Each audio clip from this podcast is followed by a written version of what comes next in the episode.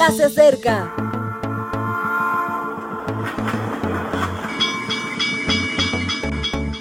Partimos ya.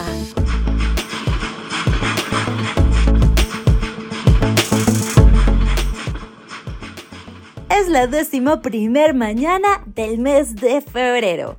Y como cada día trae su propio afán, hoy no es la excepción. Antes de que nos absorban esas actividades que están por comenzar, quiero invitarte en la lectura de Isaías 45:22. Mirad a mí y sed salvos, todos los términos de la tierra, porque yo soy Dios y no hay otro. Mirándole es el título de hoy. Tal y como lo indica el texto de Isaías, Jehová era el único Salvador en el Antiguo Testamento, y nuestro Señor Jesucristo es el único Salvador del Nuevo Testamento. Hay que mirar a Jesús y creer en Él para ser salvo. Mirar a Jesús significa que para vencer el pecado hay que apartar la vista del mundo, de la filosofía, de la ciencia, de toda institución e incluso de nosotros mismos. Ningún sistema político, social o económico puede salvar al hombre.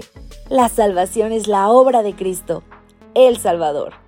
Jesús tiene poder para salvar y anhela ejercer ese poder en beneficio nuestro. Y lo quiere hacer ahora. Esto es, no tenemos que esperar a estar casi muertos para ser salvos. No hay que hacer peregrinaciones, ni ayunos, ni sacrificios, ni someterse a flagelaciones para alcanzar o comprar lo que Cristo alcanzó. Compró y pagó con su muerte en la cruz del Calvario. Cuando Cristo salva, salva para siempre, salva en forma total y quiere hacerlo inmediatamente. Cristo no va a pedir algo al pecador, va a dárselo todo, comenzando por la salvación. Él es un gran salvador. Nos propone que si nuestros pecados fueran como la grana, como la nieve serán emblanquecidos. No importa el fango o lodo de maldad que cubra al pecador. No importa lo miserable que haya sido o que se haya metido en los mismos antros del pecado. Cristo acepta al pecador. Cristo limpia al pecador. Cristo salva al pecador.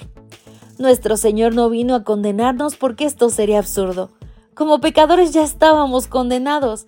Éramos transgresores de la santa e inmutable ley de Dios.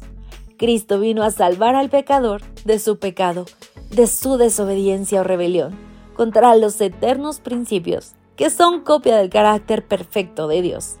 Sí, Cristo fue levantado en la cruz, pendiente entre el cielo y la tierra para que mediante su muerte los hombres tuviéramos vida. Todos hemos sido mordidos por la serpiente que se llama Diablo y Satanás. Y Jesús es el antídoto contra la mordedura letal de esa serpiente maligna. Así como el veneno que inocula una víbora es muerte, si no fuera por el perdón y la gracia del amor de Dios manifestada en la cruz. Cristo es el remedio y la medicina contra la rebelión y el pecado. Su nombre, Jesucristo, sin lugar a dudas significa Salvador. Solo necesitas una cosa, mirarle. Querido amigo, así finaliza el mensaje de esta mañana. Mi deseo y oración en este día es que hagas propias las promesas grandes de nuestro Salvador, las vivas y las compartas. A veces creo que soy un poco ambiciosa, pero estoy segura de que hoy puedes tomar la decisión correcta. Que Dios te bendiga. Gracias por acompañarnos.